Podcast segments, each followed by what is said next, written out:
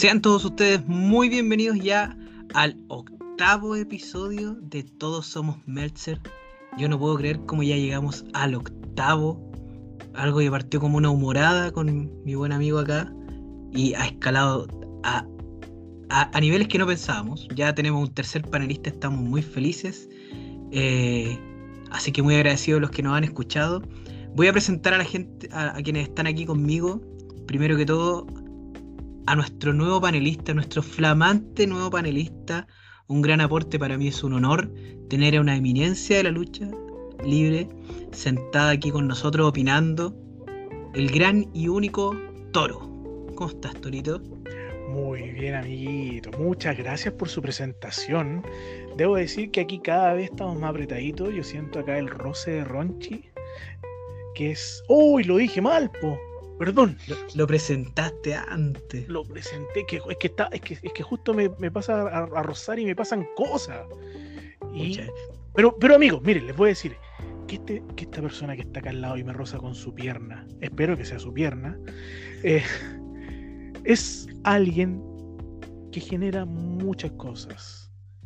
No hay luchador que haya escuchado su voz en el cuadrilátero y no haya salido con aún más energía. Digamos que es el, el que enciende los motores de los luchadores. La voz de la lucha libre chilena. Un hombre de radio.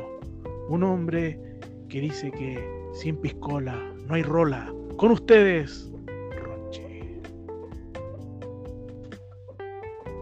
Lo emocionaste, se nos desmayó, presentación al gran ¿Se escucha? ¿Se escucha? Ahí se escucha, volviste en sí. Ahí sí.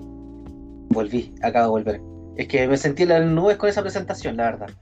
Me sentí, estoy extasiado por sus palabras, querido toro americano. Sí, siento de verdad, gracias por. Seguí tocándome acá abajito. Sí, tranquilo, si esto se va a dar, de a poquito se va a ir dando. Te va a ir soltando el cuerpo y ya tú y yo nos vamos a relajar y. No te hayas ni cuenta y pum. Polazo, ¿ah? el, el, gran guaguazo, ¿ah? No, agradecido de, vuestra presentación. Y eh, bueno, quien. El lechazo, está todo bien. Saludo a la gente del supermercado aquel. Es el lecherazo. ¿ah? el del lechazo de 8. Ya. Sí. Oye, eh, quiero dejar con usted a un hombre que es el, el pilar fundamental de este podcast el hombre que, insisto, sigue con su mentalidad ganadora, cambiando de tetón a titán, un hombre que lleva más de 10 años en este rubro, pero por sobre todo, un hombre que se ha desenmarcado de lo que la gente pensaba de él.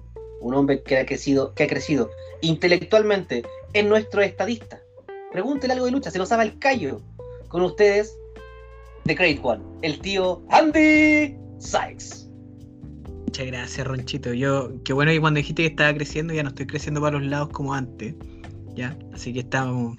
Me estoy ahí cumpliendo mi meta de Tetón a Titán. Después voy a ir a buscar eh, de Titán a Tulón. No, no, no era así. Pero era una cosa así. Pero ahí vamos a ajustar las metas después. No, está bien, hay que ajustarlas. Eso es verdad. Torito, ¿cómo, estado, ¿cómo estuvo su fin de semana 18? Bien, bien. Bueno, muchos sabrán que yo no veo alcohol pero harto, comí harto, comí harto. Me comí una empana jugosa hoy, hombre. El encargo jugoso. Y le hicieron anticucho, ¿no? Ay, sí, sí, también me, los comí. Me, comí el anticucho. Oiga, ¿Mm? una, pregunta: ¿la empanada de, de, de, pino con bien calduita o de marisco prefiere usted? ¿O de queso? Mira, la verdad, soy, soy fanático de la, de la de marisco. Ya. Aunque últimamente también como que la de champiñón queso está interesante. es, que, son tan gourmet, güey, que ponen cibulé, weón. Sí, sí. ¿Y, ¿Y, usted, tío Andy, cómo tuvo su 18? Bien, bien. Me dieron permiso para salirme la dieta, así que lo gocé harto. Un poquito. ¿Y usted también se comió su empanadita, no? Sí, pues aquí hacen. Queda muy rica. Oiga, ¿y, y, la empanadita tenía, tenía carne? ¿Su mechadita o, su depiladita? Perdón, su carnita. No, no, no, no, no, me, me, me desubiqué. Perdón. No, si era de carne mechada, porque alguna de repente uno se pega un mordisco y sale un pelito ahí en la, en, en la empanada y no la cambia. No, ¿Y so- ¿Dónde chucha compren para usted, amigo? yo creo que te estás equivocando. No en la calle, como si uno. Sí. Eh, eh, no, pero- sí. Yo compré ahí donde la reina, ahí en, en, en Barrio Puente. Ahí donde venden la, la empanada hueluda. Sí. Digo, hue- perdón, perdón, no hueludas, sino que son como blanditas, que uno las agarra y se parten y quedan como abiertas. Sí. sí. Salgamos de acá mejor, vamos. ¿Y usted cómo estuvo su 18? Bien, lo pasé tranquilito. eh, no estoy bebiendo ahora, porque ando manejando. Entonces, como manejo y ando de transporte, va, una vez que calzaron a alguien. pues, Así que el que a pura bebida porque estoy manejando. Pero bien, un fin de semana tranquilo. eh, al principio en casa y después con los familiares lo pasé bien. Así que no, agradecido de este, de este rico 18. Muy bien. Chiquillos, eh, teníamos un tema que da un chiqui. Chiquillos, no empecemos, no empecemos, don Eh, Ahí me da mucha lata algo, porque yo todavía no sé cómo decir en inclusivo pena. no, porque la pena es, un, eh, es algo.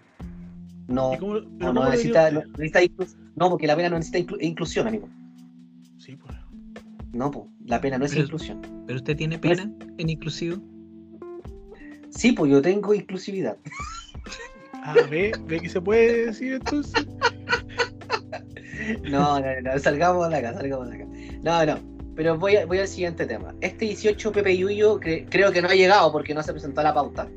Ni siquiera llamó a don Pepe Yuyo. Debe estar vestido de guaso. WhatsApp. La mandó por WhatsApp. Sí, ¿Y dónde está? ¿Está de vacaciones? ¿Se tomó una semana libre don Pepe Yuyo? sí, sí, porque le dieron un aguinaldo más o menos importante. No estamos cortando ya, no han dicho nada. ¿eh? ¿Para qué? Por, así el productor, mientras no se transforme en el guatón superhéroe, estamos bien. Bueno, bueno, si usted lo dice, esperemos que no. ¿ah? Usted tiene más, más cercanía con nuestro productor. Pero eh, Pepe Yuyo nos dejó una misión y dijo que chiquillos que habláramos de algo. Y ese algo es de Sí. Nos dijo que pudiéramos abordar el tema de la importancia de los gimmicks y tener un roster balanceado. ¿Sí? Eh, a modo de introducción para aquellos que no, no son muy ávidos a los términos, cuando hablamos de gimmicks, eh, hablamos de todo aquello adicional que trae un luchador. Un luchador cuando entra a una escuela tú le enseñas a luchar, a caer, a rodar, etcétera, etcétera. Pero hay un algo que lo hace distinto. Hay un algo que trae consigo al ring. Ese, ese personaje, esa experiencia que te entrega, eso es su gimmick. ¿Ya? Eh, Súper ilustrativo. El gimmick del Undertaker es ser el hombre muerto. El hombre, el, el gimmick de, de, no sé, de, de Kane es ser un demonio. Y así. Eso es un gimmick. Y cuando hablamos del El de- roster, el de Gastón Mateo sería. ser el hombre más hermoso. No. Ser nuestro Roman Reigns en baja resolución. En píxeles. Pixeleado. A, a 144. ¿No? Mucho cariño No. A, a Gastón Mateo. Ojo que Mateo debe tener uno de los mejores gimmicks en Chile y que se ha mantenido durante mayor tiempo. Es un mérito gigante para que lo analicemos después. Y cuando hablamos de roster, hablamos de eh, el listado de luchadores que tienen una empresa disponible. O una agrupación. Acá en Chile no hay empresas de lucha, salvo CNL, pienso yo. Eh, así que eso a modo de contexto, que es lo que vamos a abordar hoy día. Eh, partamos con lo del gimmick. Eh, ¿Les gustan a ustedes el juego del gimmick, el, el construir buenos gimmicks o creen que no es necesario para un buen luchador? Yo creo que es necesario para un bueno y para un mal luchador. Para todos. Para todo. Para todo. Yo, bueno, la gente que, que alguna vez, lo- los abuelitos de fundación que alcanzaron a verme luchar, eh, sabrán que yo me, enfoco mucho en eso. Me enfoco, para mí es, es parte del espectáculo, una parte esencial. Y creo que eso genera el enganche con el público. Sobre todo, sobre todo en este, en estos shows en vivo que tenemos en Chile, que no es televisado, entonces creo que es, es esencial. esencial. Es, lo que da el encanto. Oye, pero sí, es fácil, mira, es muy fácil. Si tú nombras muchos, puedes nombrar muchos luchadores, pero ¿quiénes son los que siempre quedan en el recuerdo de las personas? Son los que tienen el mejor gimmick. Sí, sí es verdad. Ronchi. Coincido al 120% con lo que dice el gran toro americano. Tarrita. Eh, coincido con él plenamente. Siento que eh, el, cuando un luchador sale a escena, tiene que generar alguna reacción en el público. Lo hemos conversado también anteriormente en otro, episodio. Pero si tú sales a escena y no generas nada, es porque está mal hecha la pega con el luchador y con el espectáculo que estás mostrando. Entonces siento que un luchador independiente tiene que mostrarte algo distinto, tiene que diferenciarse del resto de los otros luchadores. Eh, como te digo, hay grandes luchadores que nunca pudieron ejercer un muy buen gimmick y muy malos luchadores que gracias al gimmick sacaron provecho y ganaron plata. Eso es como una referencia. Grandes luchadores, y de ahí seguir los vamos nombrando y todo para que la gente te vaya conociendo. Y tú dices, oh, excelente luchador. No, es gracias al gimmick. Entonces ahí vamos a ir, vamos a ir comenzando, conversando. ¿Usted, tío Andy, qué, qué opina al respecto? Yo siento que la forma más fácil de, de poder tomarle el peso a lo importante que es un gimmick es que hoy día mucha gente dice que la mejor época fue la era de actitud. Y si tú te sentás a ver una, una, lucha de la era de actitud, realmente no eran tan buenas. No eran tan buenas como, por ejemplo, el, lo que vino después. Lo que vino después era una delicia de, de roster. Tenía ahí mucha técnica y era muy bueno. Pero la era actitud sigue siendo la más memorable para muchos porque tenía gimmick muy bueno. Tenía eh, un gimmick de, un Stone Cold, de La Roca, el mismo Vince McMahon, eh, y esa pega era impecable. Y los que estaban más abajo también hacían una buena pega con sus gimmicks. Ahí hay gimmick notable. A mí el, que, el primero que se me viene a la mente es el de Balvines. Puta, qué buen gimmick el de Balvines. No, era la raja. Sí. Era la raja. Y, y, lo bueno Sí, pues, y lo bueno es que con un buen Jimmy, tú te puedes subir al ring y hacer poquitas cosas eh, en cuanto a movimiento y eso y conectar con el público al tiro. y eso te cuida la carrera como luchador. Disculpa, para que la gente que no conoce a, Balvines, explícale que, cuál, era, el Jimmy que, hacía. El, personaje de él era, él era una estrella porno. Esa era su, su gracia. Entonces, él era como bien calenturriento, entraba bailando con la toalla. Eh, el cómo se construía para la tele, yo no sé si en vivo quizá era la misma reacción de, de las mujeres, pero en la tele te decían que las mujeres se volvían locas y mostraban dos, tres viejas gritando y tú comprabas ahí la cuestión, pues entonces muy bien construido, eh, te hacía enganchar. No sé si se acuerdan la... Esa historia es muy buena cuando hizo la historia con los Kayentai, con los japoneses. Sí, que le cortaban el pipi. le cortaban la cosa. Esa. Y le cortaron la cosita. Ay, ay, ay. ¿Cachai? Que esas cosas no tienen nada que ver con lucha puramente, pero quedan, quedan los recuerdos porque son cosas muy entretenidas que si no tenéis los gimmicks, si no tenéis un buen gimmick, no podéis construir. Pero, ¿sabes lo lindo de esto? Que aquí queda demostrado que esto es un deporte colectivo, además, que muchos pensarán que la lucha libre es individual, pero es un deporte colectivo, es que para construir esto, no es solo el luchador, en el individuo, sino que el entorno trabaja para potenciar esto. Sí. Tienes que trabajar para eso, entonces tienen que distintos luchadores, como se dice, hacer la pega. Todo el espectáculo a veces trabaja para esto. La, la roca, la roca la crearon de la nada, la, The Rock, por emergencia, porque se había caído Stone Cold Steve Austin y necesitaba levantar a alguien rápido. Y lo crearon de la nada en cuanto, en un par de meses. Un par de meses lo posicionaron. Y todo. y, todo el espectáculo. Yo me recuerdo perfectamente uno de los, de los espectáculos que había de SmackDown o Raw, no me acuerdo, que fue que tenía que luchar contra, en el mismo show, contra distintos luchadores contra Big Show, contra Mankind, no sé, tuvo que Y todos trabajan para él. Y todos trabajan para qué? Para que se vea que es esforzado, es invencible y es el campeón del pueblo, ¿cachai? pero por eso te digo, es súper importante y, así es como tú vas hilando la historia de, un, de, un, espectáculo a través de, los chips. Si fuera solamente lucha, pucha, sería, sería como ir a ver un, en los Juegos Olímpicos mm. a los chiquillos de kickboxing, por ejemplo, o de taekwondo. Taekwondo parece que es. Taekwondo. Sería como eso, sería como ver combates sin un trasfondo mayor. Sí, yo, y ahí me engancho un poco, eh, es importante eh, como, como tú lleváis a cabo el, el gimmick, porque por ejemplo, la, potencia de un gimmick eh, se pierde si tú no, no tenías un buen intérprete.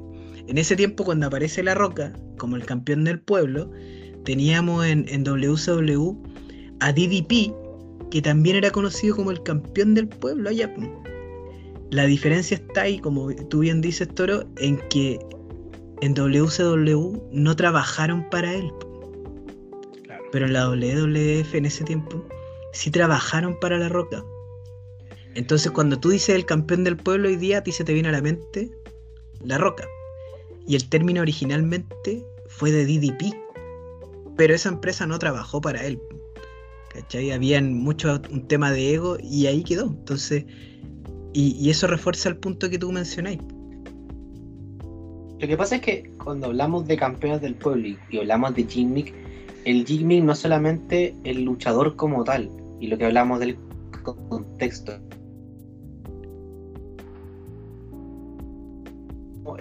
El enterrador. Después están las campanas. Eh, como que fueron asociando todo un contexto en base a un luchador. Entonces, cuando se quebraban los cristales, tú decías, y lo conversamos también, ahí en Stone Cold y en la chela, este viene a, bater el culo. ¿Me entendió, no? Y cuando escuchas, ¡El First Claro. Pero creaste un contexto dentro de, que no era tan solo el personaje. Cuando tan, tan, tan, tan, ya sabía que venía Mankind y hay un contexto detrás de él. Entonces no es tan solo el personaje, tú tienes que eh, adornarlo con ciertas cosas o, cubrir este personaje con cosas que la gente pueda eh, diferenciar, cosas que la gente pueda entender de que, ah, este luchador es tanto, para allá va apuntado. No solamente un, un Jigmick X, porque por ejemplo, eh, tomemos ahora por ejemplo, tú escuchas el Awesome y ya sabes que es de Miss, y sabéis que es un tío más petulante que la cresta, que es levantado raja, que quizás no es un muy buen luchador a los ojos de varios, pero que, pero que el personaje se come al luchador y te entrega un buen producto, y te entrega un muy buen producto. Hoy en día lo que está haciendo Roman Reigns en W es espectacular. Hizo el cambio que nadie esperaba. Porque siempre lo quisieron vender como el niño bueno, el siguiente John Cena. Y es, para mí, es el nuevo Hulk Hogan de WSW. guardando las proporciones, por supuesto. Pero siento que eso es acomodar el personaje, estereotipo, estereotipa, estereotipa. Ah, ya esa misma cuestión. Eh, se me fue la mierda. Pero bueno, eh, el hecho de tomar este personaje, construirlo y darle eh, un lugar, como una corriente para que él pueda desarrollarse, pero acompañarlo, no dejándolo solo. Sí. Mira, acá en Chile hay ejemplos muy buenos de también de, para la gente que ve lucha libre nacional.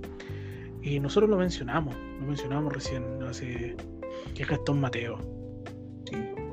Gastón Mateo. Parando un pulgar, él puede generar reacciones. Con su estira el brazo así y para el pulgar hacia el cielo, ¿cachai? Y genera. ¿Por qué se ríe, amigo? ¿Por qué se ríe si si lo hace, si lo hace. Sí, sí veo. Sí, sí.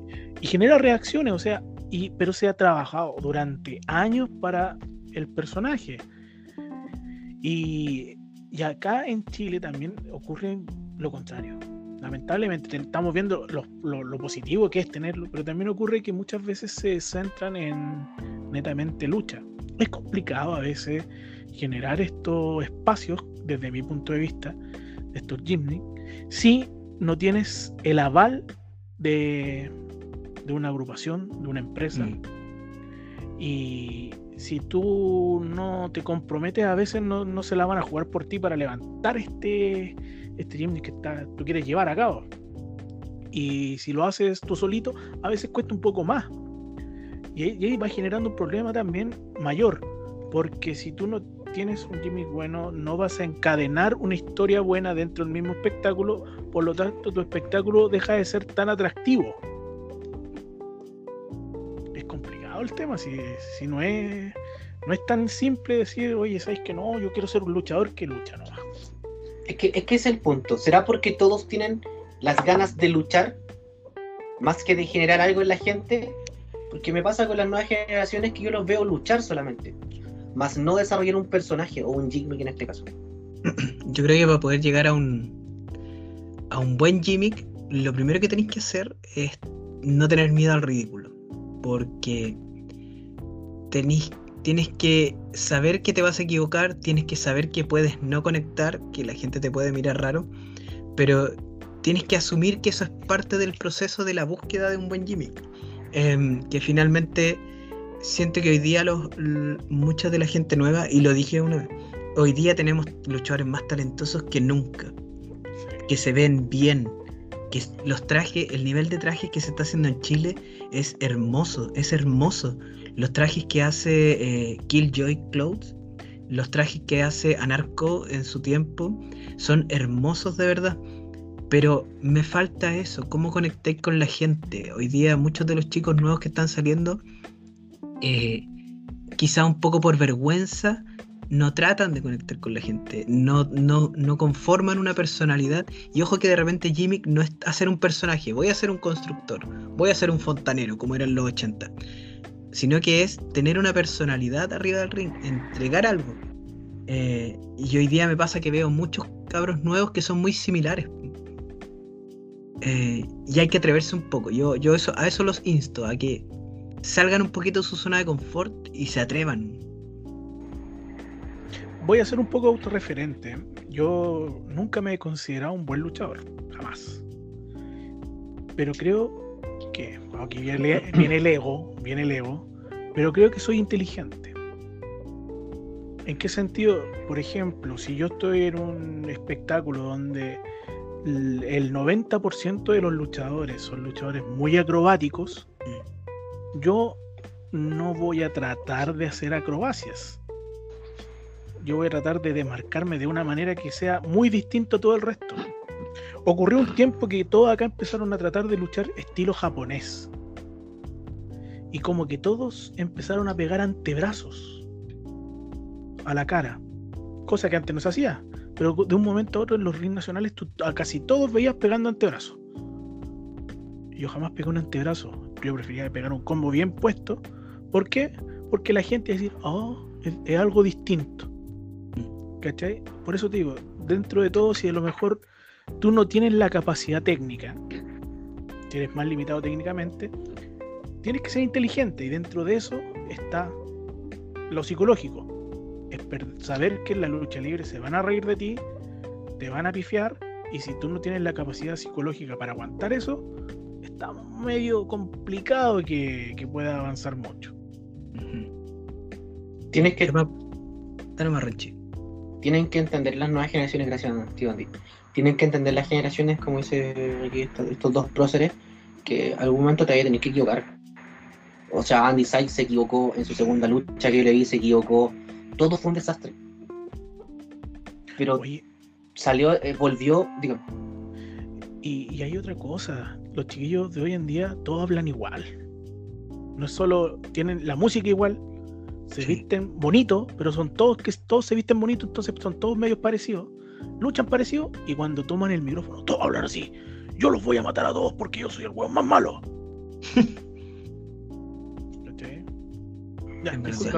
No, no, está bien, no, está bien, está bien.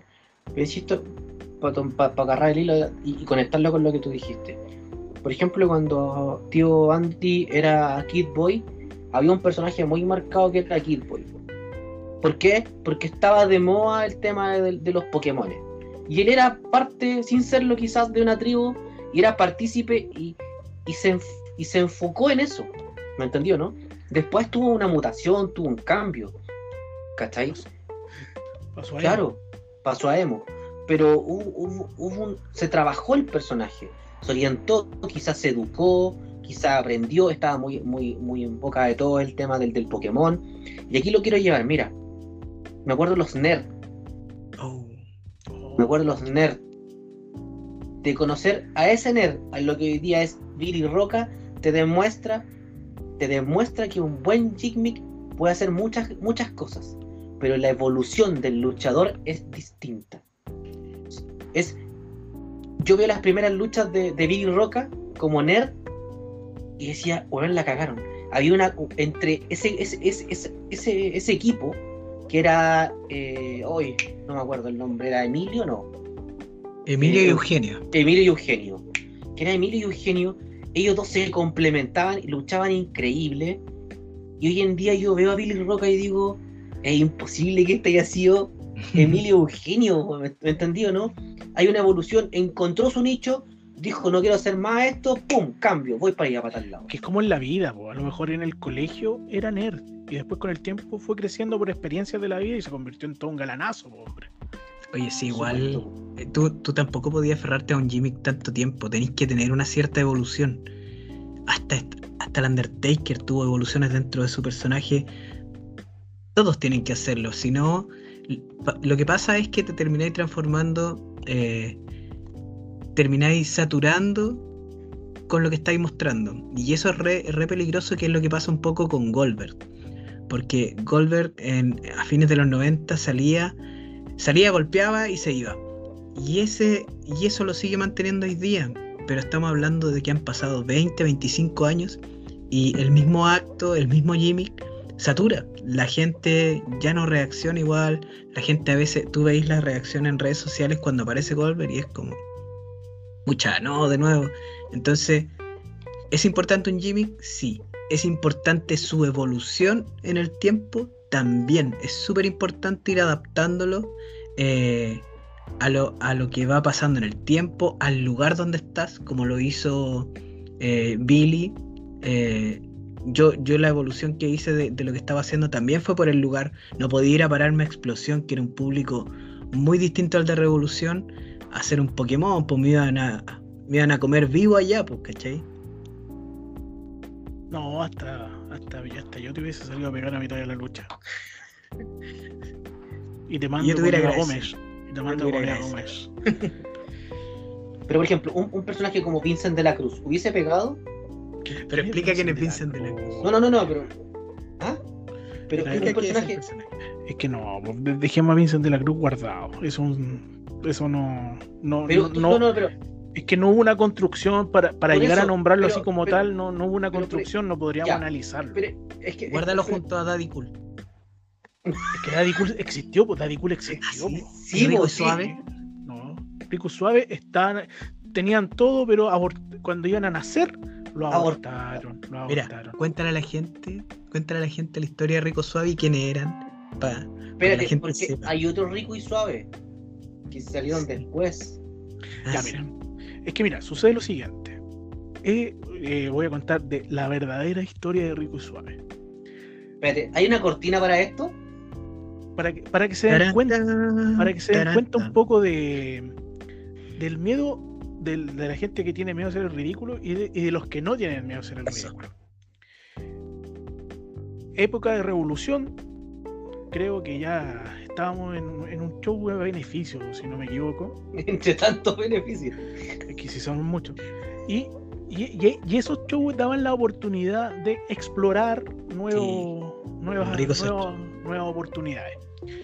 Y yo siempre, personalmente, quería luchar en pareja. Siempre había sido luchador individual, pero quería luchar en equipo. Y con un, un amigo que es un gran luchador, le dije, oye, ¿y si luchamos en pareja, ya, pues, ¿y qué, y qué hacemos? Pero hagamos algo entretenido. Él iba a ser rico y yo iba a ser suave. Lo más cómico viene ahora, que vamos a salir sin polera. Yo, imagínense, yo con mi contextura súper moldeada, de tipo sandía, sin polera, iba a ser suave. Y rico era nada más ni nada menos que máquina. que iba a salir en las mismas condiciones. Entonces Pero íbamos suave. Íbamos a salir los dos con la, con, un- con la canción Rico. Iba a salir primero máquina así, se iba a poner una pose sensual, mirar a la gente y después decir suave. Iba a salir yo de la cortina, íbamos a bailar sensualmente. Íbamos a salir creyéndonos el cuento que éramos los weones más sensuales del mundo, aunque generáramos asco en la gente. Pero es esa contradicción iba a generar risa. Mira, los guatones enfermos, weón. Lo, más, lo mejor de todo es que teníamos movimiento en equipo que eran acorde a, lo que estábamos presentando. Pero se, hizo todo para. Y el momento de, dar las luchas, no, ustedes no. ¿Y por qué? Porque somos muy reconocibles por la gente, porque igual teníamos un personaje muy marcado y no lo pudimos hacer. Y después, con el tiempo, en explosión, llegaron dos guardias que eran de la misma contextura, bien, bien potentes y tremendas personas. Entonces, ellos pasaron, tomaron la posta de este grupo llamado Rico y Suave. Así que esa era la historia de Rico y Suave.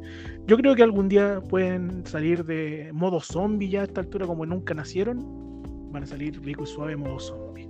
Sí, que salgan del closet. Yo insto a la, a la gente a que si ustedes de verdad quieren ver a Rico y Suave, háganlo saber. Hashtag queremos Rico y Suave. Mm, ¿Y a usted le gusta Rico y Suave? A mí depende, depende. Hay días que me duele la cabeza. Pero ahí es suave, po, más que rico. No, es que ahí yo no quiero nada con la vida. Solo quiero ir a dormir. Solo Oiga, Oiga, don. Ronchi, y usted que ha visto tanta lucha, tanta lucha, pasemos a la otra, al otro punto. ¿Cómo ve la importancia del roster para un show equilibrado? es fundamental. eh, lo hemos conversado en otros capítulos y vuelvo a insistir. Eh, es fundamental saber que y a qué punto pertenece. No, perdón, claro que va a sonar feo lo que dije, pero como que el, el roster tiene que tener ciertas condiciones porque todos tienen un punto. Unos abren cartelera, unos están al medio, otros son main event o, o- o el combate estelar. Y eso mismo hace que el juego vaya de aquel que a lo mejor estaba a mitad de cartelera, ¡pum! Gracias a- al gimmick, gracias a que la gente lo quiere o gracias a que el público lo de tanto, que ¡pum! dispara y puede terminar estelarizando un, un- evento. Siento que el show como tal tiene que tener de todo, amigo. Eh, hay shows muy planos y hay, show- shows muy marcados. Y hay shows también como que, que producen ciertos quiebres que le hacen bien al espectáculo, pero más no a la promoción. ¿Se entiende, no es cierto? Eh, por ejemplo, ¿qué es lo que había el primer show de Revolución? eh, hablamos siempre de Revolución porque es lo, que, lo primero que tengo a mano, del, del Caupolicán. Fue muy equilibrado. Sí. Fue muy equilibrado. Eh, los personajes estaban todos bien marcados. Me acuerdo que eh, salió el- estaba el Team Sexy en su momento, que era Bunny con Sinner y esta chica que era eh, Yasmin No, Jazz. no era Bunny, era Chop. Era Chop con Sinner y Jazz. no, no, no. Sí. Ah, sí, perdón, perdón. pero era Chop, Sinner y, Y Jasmine Jazz. y Yasmin Jazz. Ah, porque Bunny se había ido, parece. Sí.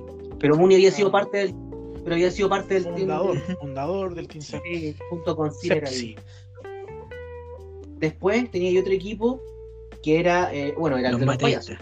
Eran los payasos, que Sí. estaba Krusty, JJ y Allison. Y después estaban los mateístas. Entonces había una mezcla de equipo, una, una, una variopinto de personajes que la gente entendió el tiro. Mm. Y, y referenció, lo, lo, lo pasó bien en lucha. Y fue, quizás no fue la mejor lucha, pero la gente lo disfrutó por todo el contexto que hubo ahí a cabo en ese cuadrilátero. Entonces siento que el roster es fundamental y el sentido de pertenencia también es fundamental. Porque si tienes un roster que está bien compenetrado y está comprometido, obtienes mejores resultados que alguien Escuché, escuché la- a medio, escuché cortado. ¿Está bien con qué? compenetrado. Ah, perfecto. Que justo se me cortó el internet ahí. Sí, no, te creo. Sí, sí. Que si, si- si el equipo de trabajo está bien compenetrado, compenetrado y todos reman para el mismo lado, se puede sacar un muy lindo espectáculo, señor. Sí, Eso. yo estoy, totalmente de acuerdo, Ronchi. Yo creo que cuando tú tienes un roster que reman todos para el mismo lado, cuando las metas personales de cada uno también aportan a la meta colectiva. Eh, lográis buenos resultados. Lo dije hace un par de, episodios que sentía que eso pasaba con la revolución de, novedades. Que cada uno conocía su parte del show y trabajaba en pos de eso. Eh, me complica de repente cuando hay lugares que están eh, llenos de estelaristas. Por ejemplo, eh, lo que está pasando hoy día con All Elite. Eh, yo, yo, veo el roster de All Elite y, estamos hablando de puros estelaristas, puros perros grandes que han llegado últimamente. Entonces, cuando tenéis puros estelaristas, tenéis que mostrar tus estelaristas. Pero ¿qué pasa con el recambio? No podéis tener a los mismos dando vueltas siempre. El recambio no va a tener espacio para ir agarrando un lugar en la cartelera. Eh, y puede ser una dificultad con el tiempo. Por eso es importante tener un roster potente. Sí, claro que sí, pero hay que balancear. Hay que balancear. Tenéis que tener de todo dentro del, del roster.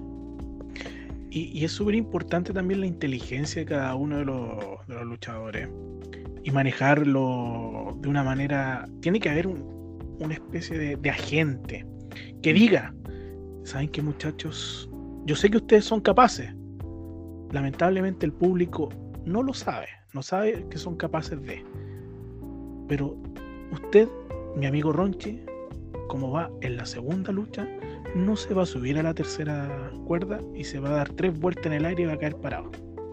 ¿Por qué? Porque si no, el ¿qué va a ser la persona que va al último para sorprender? Hoy en día cabemos mucho en eso.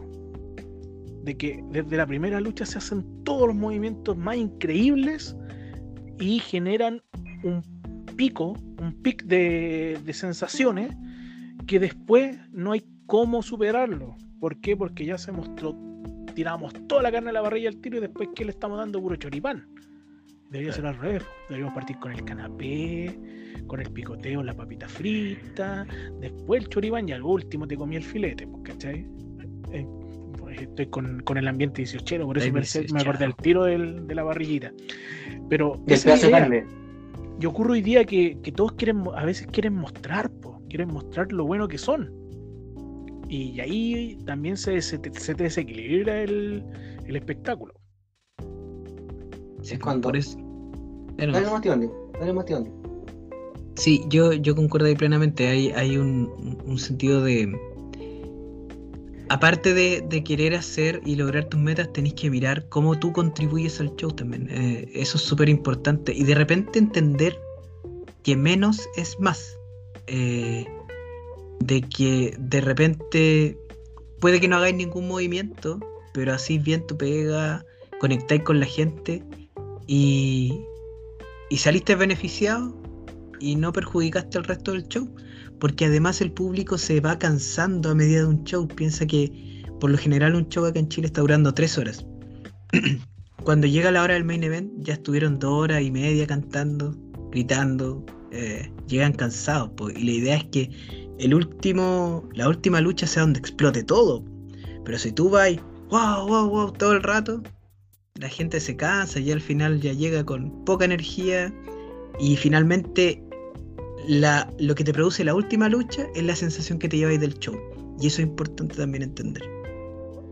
Sí, a mí me pasa, a mí me pasa y, y lo veo con los jóvenes hoy en día, que como no saben qué hacer o como no lo orientan, no lo guían, el, salen eh, con su trajecito, con sus calcitas y todo bien bonito, eh, pero sin identidad. Entonces, al salir sin identidad, como que le dicen, ya, tú hoy día, no sé, vais de rudo y tú vais de, de técnico.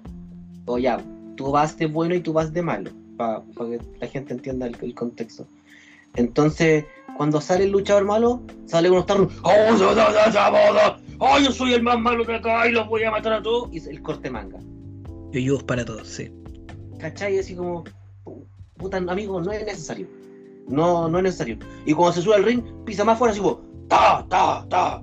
Yo los voy a matar, yo soy el mejor. No es necesario. Y cuando sale el niño bueno, sale a, y sale y Aplausos. ¡Sí! ¡Vamos! ¡Vamos! ¿A dónde? ¿A dónde? ¿Por qué dicen el luchador face sale y dice vamos? ¿Dónde? ¿En qué manual está eso? ¿En qué manual sale que el luchador Hell eh, sale haciéndole corte de manga a todo el mundo y a todos lo trate como una corneta? ¿Por qué? ¿Por qué? Si el público ve un espectáculo, un show de lucha, no va a ver cómo un weón le hace un corte manga. Por ejemplo, Castigador tenía un personaje que era muy marcado. A él le puede salir, porque era castigador. Había un contexto y había, y siempre en, los shows, o bueno, desde lo que yo lo vi, había una relación entre unos personajes particulares del público y castigador. Sí. ¿Me entendido, no? Más no castigador con el resto, que se los pescáis y se los metía en el bolsillo. Pero castigador apuntaba siempre a un puro lado. Ponle tú que ya es como el conejillo de India o el que tenéis camuflado, ya, con ese. ¿Me entendió, no? Pero la gente, ¿qué es lo que entendía o qué es lo que veía? Que era con todos. Pero Castigador nunca le faltó el respeto al populacho. Es que sabes lo que pasa, eso es parte del desarrollo de personaje. ¿eh? Y a lo mejor es un tip. Uno siempre tiene que, cuando sale y tienes que interactuar, tú tienes que identificar a los a, las personas del público que te van a responder. No, no, no son galleteados ni nada, al contrario. Que te van a responder porque están prendidos, ¿cachai? Es más, yo recuerdo uno de los últimos shows que fue a ver de explosión, que hubo una, la guerra de pandillas, creo que fue. La última que hubo. Y luchó castigador justamente y había una señora. Y la señora estaba prendida, y le gritaba, eh, castigador, y castigador va y sin insultarla le dice, cállate vieja fea. Y todo, oh, vieja fea. Y la señora ahí quedó pero prendida, ¿cachai? Por eso, porque identificó al sujeto que te, va a generar la interacción y tú la das. Muy inteligente, castigador, muy inteligente, ¿cachai? Porque tenés que. Y, cosas así son las que van quedando en los anales, pues, ¿cachai? Van quedando ahí guardaditas, registradas. Yo recuerdo perfectamente una lucha eh, que terminó con sillas en el novedades, con sillas arriba del ring de estaba castigador tirado, creo, y empiezan a tirarle sillas arriba muchas sillas, muchas sillas, muchas sillas, mucha... la gente del público enojada, tirándole, haciéndole una montaña de sillas arriba. ¿Cachai? O sea, son cosas que van quedando producto de, esta misma interacción, pues del mismo gimmick que tenía el castigador. Claro, claro. Sí. Sí, a mí lo, que me llama fuertemente la atención hoy día de ¿Tú, ¿Sienten que hay alguna agrupación dentro de Chile que tenga un roster realmente balanceado? Si me preguntas a mí, como balanceado como roster, creo que, que podáis cubrir acá, todo. Acá en Santiago, acá en Santiago, yo siento que el único lugar que tiene como un roster establecido es CLL. Porque es un producto único dentro de lo que se entrega acá en Santiago. En regiones les pido disculpas, no conozco mucho, no he visto solamente show por internet y no voy a volver a hablar de nada. Em, no se lo merecen.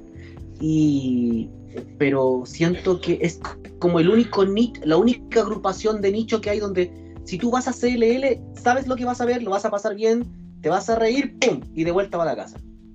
Y te fuiste contento. ¿Cachai? Pero hoy en día otras agrupaciones no tienen como algo establecido, no tienen como un roster de nicho. No hay como, como que no... No hay una identificación, por ejemplo. Si tú eh, ibas a explosión, te ibas a encontrar con castigador, con un con todo. Ya sabías más o menos qué, luchadores estaban. Tú ibas a Revolución, por ejemplo, y ya tenías a un Coyote, tenías a Máquina, tenías a un Montoya, en su momento Impacto, eh, Atenista, eh, Engranaje Jack, luchadores que marcaban diferencias, que sabías dónde los colocaban, pum, había un quiebre. Y ese mismo luchador,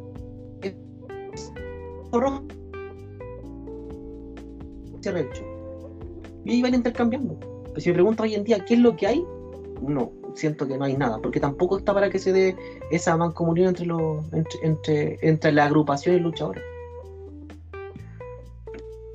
Es que producto de la movilidad que hay hoy, en día, ¿eh? antes éramos más restringidos y te daba esa, esa seguridad dentro de, de, las personas que estaban a cargo de cada agrupación de apostar por tal luchador. Tú apostáis por él, porque decíais, oye, ¿sabes qué voy a hacer? Que todo mi roster pierda con él, ¿para qué? Para que él se vea potente. Pero hoy en día, como está esa movilidad, a lo mejor eh, la agrupación XZI va a decir, ¿sabes qué? Puede ser que Ronchi le gane a todo.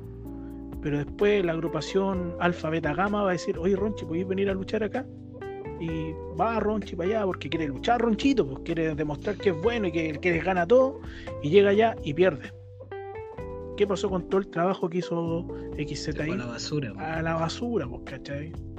Entonces eso sucede que también hay ese problema que genera la, movilidad. Todo tiene un pro y un contra. Sí, a, la, a las agrupaciones independientes, eh, lo que pasa es que acá en Chile nosotros todos funcionamos como independientes, hay que decirlo. Pero por ejemplo los gringos con, sus independientes tienen también ese fenómeno de mucha rotación, de que veis los mismos en todas las indies. Y, y la construcción de un roster sólido eh, y de historias sólidas que vayan posicionando caras dentro de los distintos estratos del, show, es más complejo, como decís tú. Es más complejo porque yo puedo poner toda mi ficha en tal luchador, pero no sé si el otro mes lo voy a tener. No sé si, si, si lo que hago hoy día va a tener frutos mañana acá o va a tener frutos en otro lado porque se va a ir para el otro lado. Entonces es complejo trabajar de esa forma. Cuando nosotros, cuando yo me tocó comenzar, claro, el sentido de pertenencia a una agrupación hacía que eso fuera mucho más fácil de trabajar. ¿Sabes que hay una forma que se podría solucionar en cierta parte de esto? Pero ahí va, va de la mano ponerse de acuerdo. Y trabaja, siempre he pensado yo que aquí en Santiago hay tantas agrupaciones que no sería malo trabajar en bloques. Mm. Por ejemplo, trabajar CLL, XNL, NGN. Trabajemos en bloques, chiquillos. ¿Por qué? ¿Por qué nombre a ellos? Porque generalmente van a compartir luchadores. Y decirle, oye, ¿sabes qué? ¿Por qué? ¿Cómo trabajamos en bloque? No es que todo se va a repetir y no es que, va a ser una misma empresa y van a hacer shows distintos. No, pero ¿sabéis que, oye, tenemos a, Juanito Los Palotes? Juanito Pérez ya, Juanito Pérez. Si está Juanito Pérez, si existe Juanito Pérez. Por, eso quise decir Juanito Los Palotes, para no nombrarlo. Ah, pero es que Juanito Pérez es bueno. Ya, ya tenemos a, a, a, Ronchete Peterete. Tenemos a Ronchete Peterete. Y, a, a Torbete, a Torbete. Ya, tenemos a Torbete. Tenemos la dupla de Ronchete Peterete y Torbete. Y y, weón, tan pintan pa' bueno, ¿cómo, ¿cómo lo podemos hacer? Pero es que esto van a luchar allá y tú lo vas a hacer perder. Ordenémonos, pues, weón. Sí, porque ganamos todos. Y ganamos todo, ¿por qué? Porque Ronchete Pederete le va a sacar la cresta a todos, weón, en, todos lados y se va a enfrentar. todos ganamos en el estelarista. A, sorbete en todos lados, weón, y van a ir, y van a ir mezclando. Y, y a lo mejor incluso esa movilidad de público que hay la gente celere va a ir a ver la continuidad de este feudo de, de Ronchete Peterete en otro lado, Pero por eso te digo, son voluntades y hay que ponerse de acuerdo. Sí, yo, yo, espero que la. Yo creo que la, la pandemia puede que, que, abra esa puerta de, de, amabilidad. Yo, yo tengo la fe, tengo la fe que la, la pandemia ablandó varios corazones y que puede llegarse a dar eso. Ay, con corazones blandos hasta los portones se abren. se abren tantas cosas. Sí. ¿Por qué pone esa cara, Ronchi? ¿Qué, ¿Qué, se le abrió con el, el ego de, varios personajes? No, a mí nada, a esta altura no se abre ni una wea. Pero. Con raja la puerta de la casa. Pero, por ejemplo, me pasa que hay tanto ego en esta cuestión, compadre, que ese es el tema. Y ego por nada.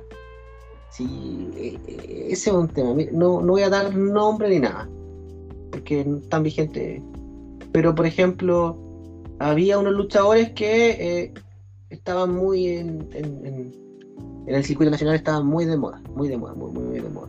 Y este luchador. Eh, Ronchete y Torbete.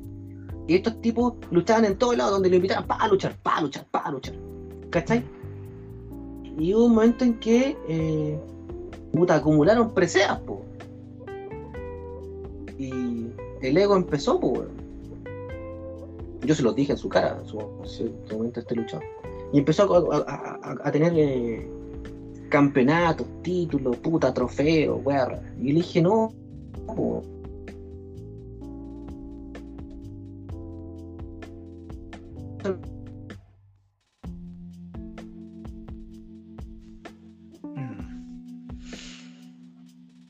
perder con esta persona, ¿cachai? Porque está bien, tú coleccionaste el título o el título o te pasaron el título máximo en una empresa, el título Midcar en otra y ahora te están postulando ahora para ser primer atador en otra agrupación. Pero no podís, tampoco voy a llegar con, oye, eh, no, que yo soy campeón en tal agrupación, no voy a perder con este cabrón. Eh, y en la otra agrupación yo pierdo con este solamente porque me están puchando. Entonces, entre los mismos luchadores hay un tema de, ego y de darse 8000 quieren hacer de su, de su vida ni de sus personajes. ¿Cachai? Que ojalá, como dice el tío Andy, ojalá que la pandemia ablande, como dice Torito, de ciertos corazones. Pero no sé si se llega a dar, por ejemplo. Creo que no y espero, ojalá equivocarme. Pero si, como dice eh, Torbete, actuáramos como bloque, por ejemplo, claro, podríamos llegar a un mismo público, entusiasmar lo que vaya a un lado, que vaya al otro, y ordenar la casa. ¿Y se podría? Sí, se podría. Pero, insisto, no creo que estén las condiciones dadas para eso. Pero, Ronchi, de repente cuando eh, hablamos de voluntades, creo que es difícil llegar a un consenso.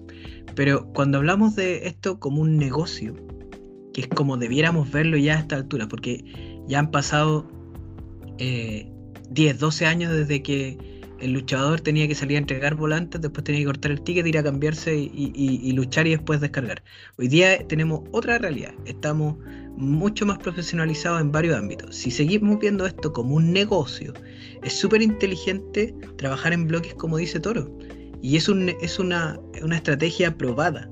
los gringos en, en los orígenes de las luchas allá trabajaban así, trabajaban en bloques, tenían un solo campeón NWA que potenciaban y que se paseaba por los distintos territorios. Y ese, ese, esa forma de, hacer negocios era muy inteligente. Nosotros no tenemos un territorio tan grande como los gringos, pero estamos metiendo en un territorio más chico muchas agrupaciones. Entonces podemos simular algo, hacer algo similar eh, y que beneficie a todos. Y creo que es un negocio súper inteligente si tú lo haces. Puedes poner un, un, campeón que sea transversal, que te beneficie a todas las agrupaciones, que, que vaya levantando gente en otros lados sin necesariamente perder. Eh, y es un win-win por todos lados. Es que aquí no hay visión de negocio. Sí. Perdón, disculpe. Es que, es que ahí ya estamos poniéndole los pies de otras personas, pues, o sea, tenemos que ver si todos tienen visión de negocio o no. Pero, pero sabes que Ronchi, sobre tu ejemplo, yo en cierta manera lo defiendo la postura que podían haber tenido. Porque si yo soy campeón y soy, estoy consciente de la responsabilidad que X agrupación depositó en mí, ¿cachai? Tampoco, también yo te diría, ¿sabéis que Ronchi yo no puedo perder? Pero busquemos una salida inteligente a esto. Es que ese otro tema. Voluntad. Ese otro punto. Voluntad. Y cuando tú dices yo no voy a perder, es distinto a démosle una segunda vuelta, cómo lo podemos orientar, cómo podemos llevarlo, cómo, de qué manera podemos manejarlo. Es distinto a yo no, yo no. Mira, hay una, mira, hay un. Yo subí esta semana, encontré un texto re bueno. Y donde, a hablar lo mismo, yo creo. Sí, en Punk hablado de una experiencia que tuvo con Eddie Guerrero. acá está, acá está. Sí, cuando Eddie eh, firmó contrato después de su rehabilitación para volver a la WWE, eh, le quedaban fechas independientes. Eh, una de esas era en, en, Iwa, donde CM Punk era el campeón. Eh, lucha, pedazo Sí, y fue, fue a luchar para allá. Eh, y él dijo, Eddie con su disposición, Eddie llegó con el título intercontinental, él ya era campeón intercontinental. Y le dijo al promotor, no puedes hacer perder a tu campeón. Y ahí está la voluntad del luchador. busquemos una solución y se terminó yendo a una lucha de 30 minutos donde se, se, empató la lucha porque se cumplió el tiempo límite. Y sobre la misma, Eddie toma el micrófono y dice, quiero 5 minutos más y pongo mi título intercontinental en juego. terminó ganando, pero la forma en que lo hizo te posiciona y deja a tu campeón en otro nivel. Entonces es la disposición de trabajar para el colectivo, la disposición, la, visión del negocio, el, querer esta a la lucha y trabajar para ella. Y ahí, eso igual te ayuda, por ejemplo, para ciertas cosas. Eh, tu Jimnick. Volvamos, ahí estamos dando la vuelta de nuevo.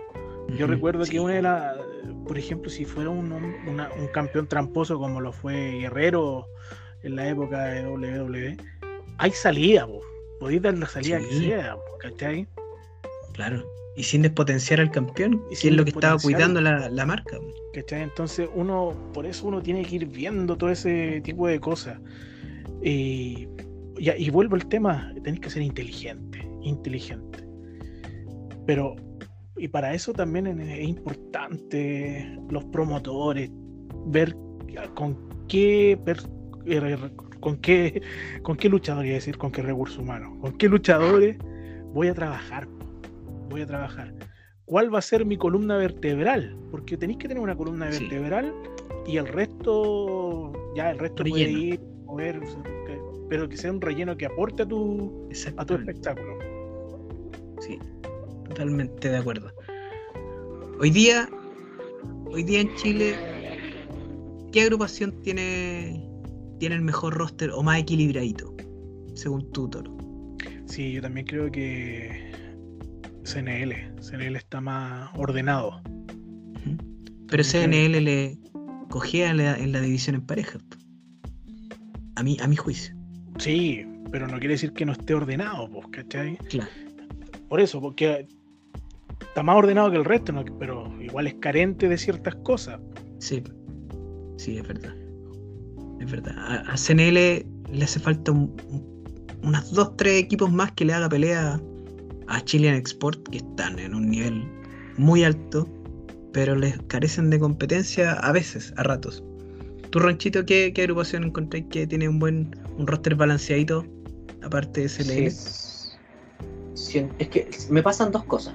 Siento que lo que hablábamos recién. A mí me pasan muchas A mí también, de repente. A mí también. Y, cuando me pasan esas cosas, pongo el caliente cama y cierro los sustos. Pero. Por supuesto, por supuesto. No, no es llegar y ya. Chu, no. No, estoy hablando de la dilatación de la epidemia debido al calor para poder Por supuesto. Lo mismo que genera un baño de tina. Eso, sí. No, eh, eh, eh, sí. A mí me encanta dormir con el cama. Sí, en, dos o sí, en dos después lo bajo así, ¡pum! al uno. Y, bueno, ¿Y en cuatro? ¿Y en cuatro no? ¿O no llega a ese número el suyo? Sí, no, no, no llega a ese, no llega a ese. No, pero al 3 llega de repente. ¿Al 3? Al 3, al 3, sí, que es como, como la mitad, sí, sí, sí, normalito afirmado en la. ¿Qué estamos hablando? Del roster, amigo. Del ah, roster, del, roster equilibrado. Por ejemplo, con CLL me pasa que, que sí, que, que, que, lo encuentro como un producto muy de nicho. Sí. Muy de nicho. Eh, no sé, me, me, parecería extraño ver, por ejemplo, a, a Steven Exporter luchar en CLL, por ejemplo. Me parecería mm. raro. A mí me parecería raro. Más no creo que no, más no digo que no lo puedan hacer. Pero me parecería extraño. Pero si fuese la raja lo iría a ver igual. Pero ¿qué me pasa con CNL? Que su espectáculo visualmente es muy atractivo. Como tú dices, sí, tienen ciertas falencias y, y eso es producto también de, de, lo que el producto CNL también busca y quiere entregar. Claro. ¿Cachai? Eh, me pasa, por ejemplo, de que tienen una persona que habla, que, es como manager, que como Jimbo, por ejemplo, al cual no conozco, más de lo que lo he visto en, en CLL en su momento, años atrás y hoy en día en CNL, que me parece que es una muy buena persona con un micrófono en la mano. Más lo que lo dije en su momento al productor, más lo perjudica sus palabras de repente, con ciertas promos que, donde se le sale el, el garabato. Y siento que no siempre es bueno el garabato dentro de, a menos que sea un contexto. Lo estoy diciendo por una promo que vi, o a lo mejor el flaco, puta, no sé. Em, Viste justo donde se le salió. Justo se le salió, ¿cachai? Y, Entonces dije, ya, ok, listo. Eh, pero siento que es un que como manager cumple la función. Pero no todos tienen que hablar, por ejemplo. Mm. Siento que si tú tienes un manager, el manager tiene que hablar por ti. Tú solamente dedícate a luchar, a, seguir con el gimmick y no obligar a estos jóvenes a ya, ahora salir tienes que hacer una promo. ¿Qué es lo que te pasó con a ti en tu segunda lucha, por ejemplo? Donde el flaco sale y está en media hora hablando y no dice nada. Mm. ¿Cachai? Es como, oye, ya corta el lapo. ¿Me entendió, no? Pero, por ejemplo, para retomar el tema, con el producto, por ejemplo, de, Legión, siento que también es un producto de nicho, y lo dije en, el podcast anterior, que, es un producto un poco más infantil. Pero sí, sí tiene un, un, roster equilibrado. ¿ya? Quizás tiene muy buenos nombres a nivel single, por ejemplo. Pero hay que ir matizando. Y eso es lo que siento que están haciendo hoy en día luchadores de experiencia luchando con jóvenes nuevos, que siempre es fundamental hacerlo. Que es fundamental que, lo, que los chicos puedan luchar con gente que sabe más. Obviamente, tiene una vara a medir, ¿cachai? Pero tienen que tomar experiencia luchando con personas que tengan mayor experiencia, para la redundancia, en un cuadrilátero, por ejemplo. Claro. Oiga, basándonos en lo que acabamos de hablar, y Andy se lo pregunto a usted directamente, ¿cree que la división TAG va en decadencia acá en Chile? Yo creo que ese tema da parto y debiéramos hablarlo en el próximo capítulo. Porque da parto. Yo creo que estamos cerca de la hora, pero independiente de eso, es un tema que da parto. La división TAG eh, a nivel general. Y, siento que podríamos tratarlo en el próximo capítulo. Sí, sería interesante, sería interesante. Sería, es, que la división TAG es bonita, es, una arista de la lucha libre muy, muy, muy linda. Además, eh, creo que es el momento donde uno puede enseñarle más a los más nuevos luchadores. Sí. O aprender de alguien experimentado. Y de los nuevos también uno aprende. ¿Puedo decir algo? ¿Mm? Yo sé que usted luchó en pareja hace poquito con Bajo Cero. Nunca me gustó su táctil, amigo. Se lo que decir en su cara ahora que estaba en vivo y en directo. Era muy malo, con todo respeto del mundo. ¿eh? No, no tenía ni bien ni cabeza. No sé quién habrá escrito esa cuestión, pero se lo digo, se lo digo ahora y a Don Bajo Cero también. Eh, a través de este podcast. Y se lo digo a uno de los representantes para que no digan después que ando dando por la espalda. Si en todo caso, cualquier cosa, saben dónde no, ubicarme. Pero que hay pero... gente a la que no le gustó. amigo, amigo era muy mala esa weá. Pero, pero te lo dicen por la espalda. lo bueno es que Ronchi te, lo, te lo dice en la cara. Sí, no, tengo que decir, tío Andy me encantaba el suyo. ¿Cuál? ¿Cuál? El que hizo con, el que hizo con Alcali y con Tulenco. Oh, qué bien lo pasé, qué bien lo pasé. Pero Ahí cuando tengamos. El... Es en un grupo, po. Eso era ya algo más, más contundente. Pero no, no, venga a minimizarlo. No, yo no estoy minimizando. A ver, ¿a quién estoy minimizando? Ah, al minimi. Dijo que era su tag. no, pero por ejemplo, era una muy. Eh, eh, era un trío. Y hacer un trío con Lenco y con Alcali, hay que tener personalidad. Yo le voy a contar la historia de cómo armamos eso en el próximo capítulo cuando hablemos de tag pero por ejemplo, había una muy buena mancuerna entre esos dos cabros.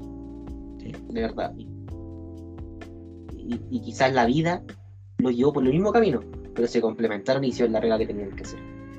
Siento que, así como dijimos de mí y Eugenio en su momento, que hicieron muy buena pega, también, muy buena pega esos dos. Ronnie y Tony también. muy buena pega. Oh. Un beso al cielo, amigo.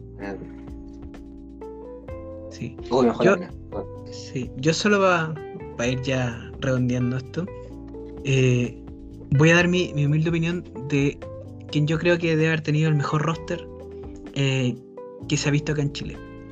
Yo siento que, eh, y también perdonando si suena autorreferente, la época que me tocó vivir a mí en Explosión es la época en que el roster estaba más equilibrado y con mayor talento que yo he visto en Chile. Teníamos gente estelaristas que eran de altísimo nivel. XL, Sinner, Taylor, Gastón Mateo, Hellspawn. Tenía ahí un peldaño más abajito, apoyando Toro, apoyando a la gente nueva. Estaba Torito, estaba Alcohol, estaba eh, gente como Pedro Pablo que estaba llegando, estaba Límite, tenía ahí una a división. Bandy también ahí. ah, Teníamos a. Bandy, tenía ahí una división tag fabulosa, fabulosa, con los ABC1 liderando ahí, y tenía ahí la mejor división femenina que se ha visto en este país, donde tenía a Christy, llegó Angel, estaba Domina, eh, llegó durante un tiempo Stephanie Baker antes de irse también. Ese roster era perfectamente equilibrado.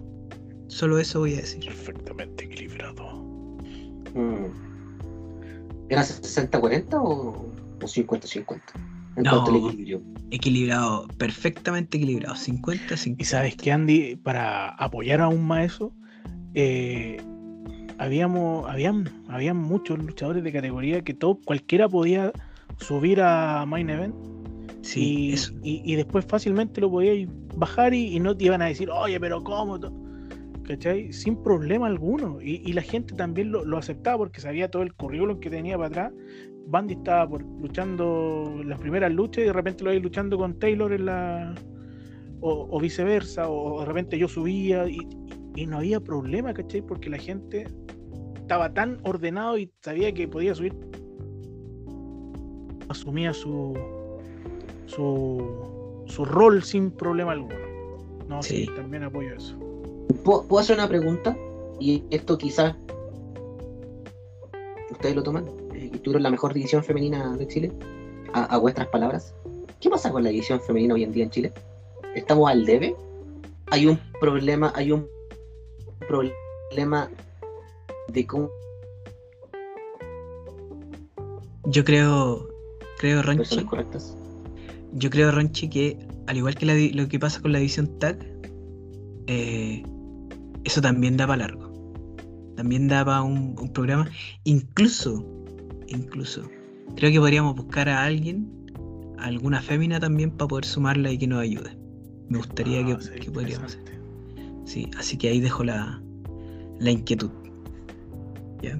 Así que, para ir cerrando, me, me- le agradezco a ambos. Fue una, una buena sesión. Yo estuvo bastante fluido. Me, me gustó y espero que la gente en su casa también lo haya disfrutado. Así que Una sesión 18 así es, aquí con la empanada en la mano. Pero que no lo sepa mi entrenador o me va a colgar. Hasta con la empanada en la mano. Y con el choripán en El dúo, ¿no? Ah, un poquito. El, el choripán está goteando. Ya. Ya. Oye, muchas gracias por este gran momento que hemos, Ya, ya, ya, ya, ya. que hemos ya. vivido. eh, los voy a, mira, mira lo que está llegando este, lo estoy sacando yo de acá en vez de yo meterlos más adentro. Oh, chucha, lo dije. No, lo estoy sacando. Sí. Muchas gracias por este momento, esta conversación y puede haberse extendido mucho más. ¿eh? Puede haberse extendido mucho más. Pero Sí. Oye, este, este que podcast es el número 8, ¿no? 8.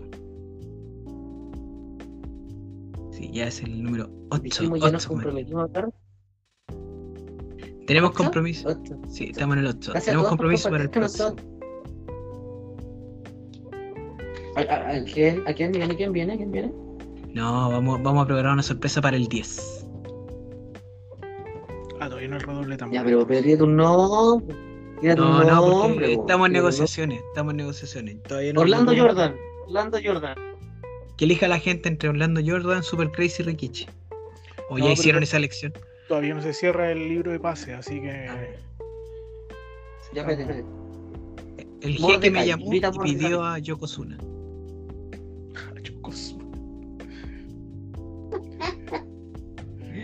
Invita a Gold. ¿Para cuándo va a ser el tour de despedida? Vamos a. No, yo me comprometo a que tendremos un invitado en el 10. Yo lo estoy gestionando aquí con el productor Pepe Yuli.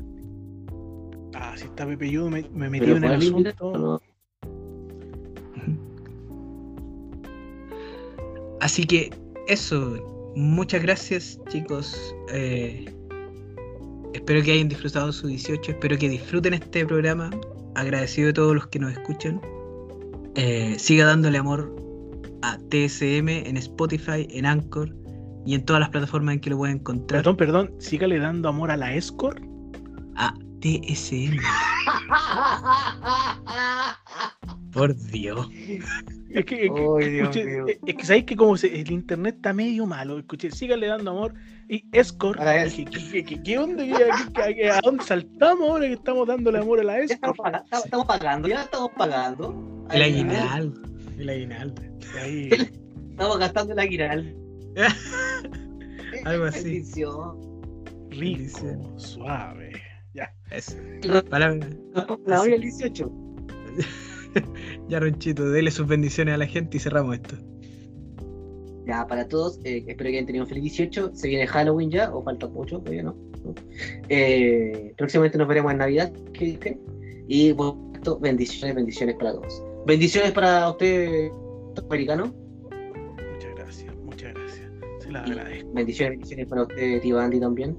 Muchas gracias, Ronchito. Que estén bien. Gracias.